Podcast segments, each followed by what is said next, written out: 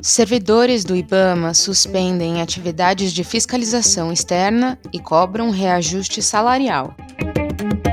Desmatamento e ocupação de terras públicas aumentam ao longo da BR-319, que liga Manaus a Porto Velho. Piratas, milícias e facções criminosas atuam pelo tráfico de drogas na Amazônia, e Rio Solimões se torna principal rota para transporte das drogas. Esses são os destaques do Amazônia em 5 minutos que a equipe da Amazônia Latitude selecionou para te atualizar sobre o que aconteceu entre 22 de dezembro e 4 de janeiro na maior floresta tropical do planeta. Servidores do Instituto Brasileiro do Meio Ambiente e dos Recursos Naturais Renováveis, o IBAMA, suspenderam atividades de fiscalização externa. A paralisação foi anunciada na terça-feira, dia 2, por cerca de 1.200 funcionários do Instituto que estão realizando apenas atividades burocráticas. A fiscalização externa foi suspensa como uma forma de pressionar o governo por melhorias para a categoria de especialistas em meio ambiente. Cerca de 2 mil funcionários do IBAMA já aderiram à paralisação. Eles cobram reajuste salarial e a reestruturação da carreira. Em uma carta enviada a órgãos do governo federal para anunciar a paralisação, os servidores afirmaram que a categoria está abandonada há 10 anos.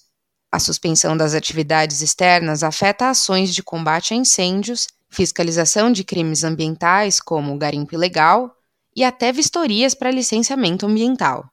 As negociações por melhorias para a categoria começaram em agosto, mas, segundo os servidores, eles ainda não tiveram resposta. Agora eles cobram o retorno das negociações com o Ministério da Gestão e Inovação em Serviços Públicos. O MGI é chefiado pela economista Esther Dweck, filiada ao PT.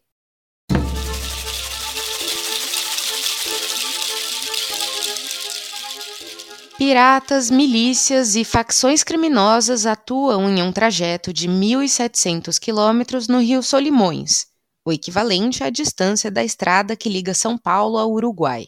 A informação faz parte de um levantamento publicado pelo UOL na quarta-feira, dia 3, com informações do Ministério Público e da Polícia Civil.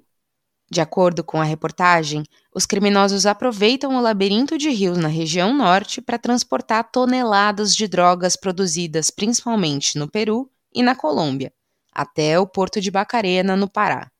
De lá, a droga é levada para países asiáticos, africanos e europeus.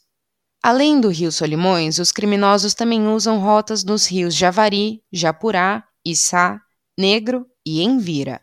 A presença do narcotráfico aumenta outros episódios de violência, como assaltos a embarcações e tiroteios. Segundo a reportagem, o interesse em facções como o Comando Vermelho e o PCC nessa rota de tráfico se intensificou em 2016, quando o narcotraficante Jorge Rafati foi assassinado em uma emboscada no Paraguai.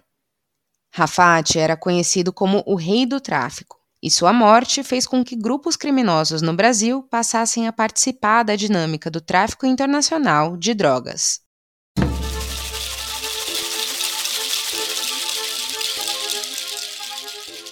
O Ministério da Justiça e Segurança Pública autorizou a Força Nacional a continuar atuando na Amazônia Legal.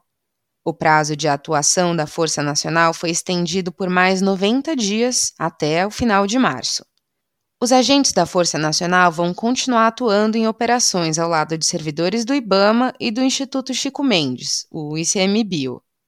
As operações têm o objetivo de combater crimes como desmatamento, queimadas ilegais, extração ilegal de minério e madeira, invasão de áreas públicas federais, crime organizado e narcotráfico.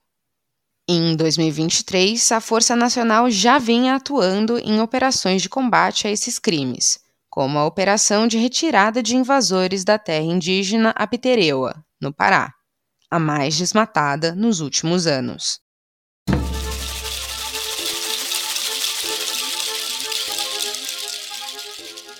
A seca que atinge a Amazônia fez com que os rios chegassem a baixas históricas, o que afeta a navegação pela região. Com isso, a pressão pela conclusão das obras da BR-319 aumentou no governo federal.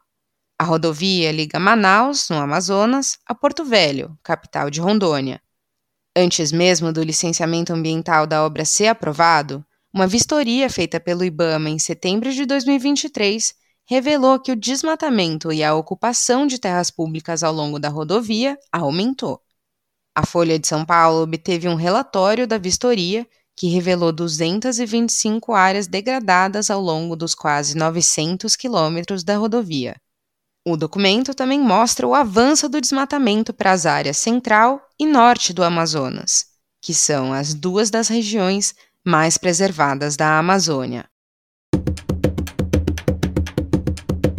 Eu sou Amanda Peste e esse foi o Amazônia em 5 Minutos, uma produção da Amazônia Latitude. Para mais informações e conteúdos exclusivos, acesse amazonialatitude.com. Este episódio teve produção e edição sonora de Vanessa Pinto Moraes. Revisão de texto por Felipe Andretta. Usamos informações de Agência Brasil, CNN Brasil, Folha de São Paulo, G1, Metrópolis, O Globo, Repórter Brasil e UOL. Até a próxima!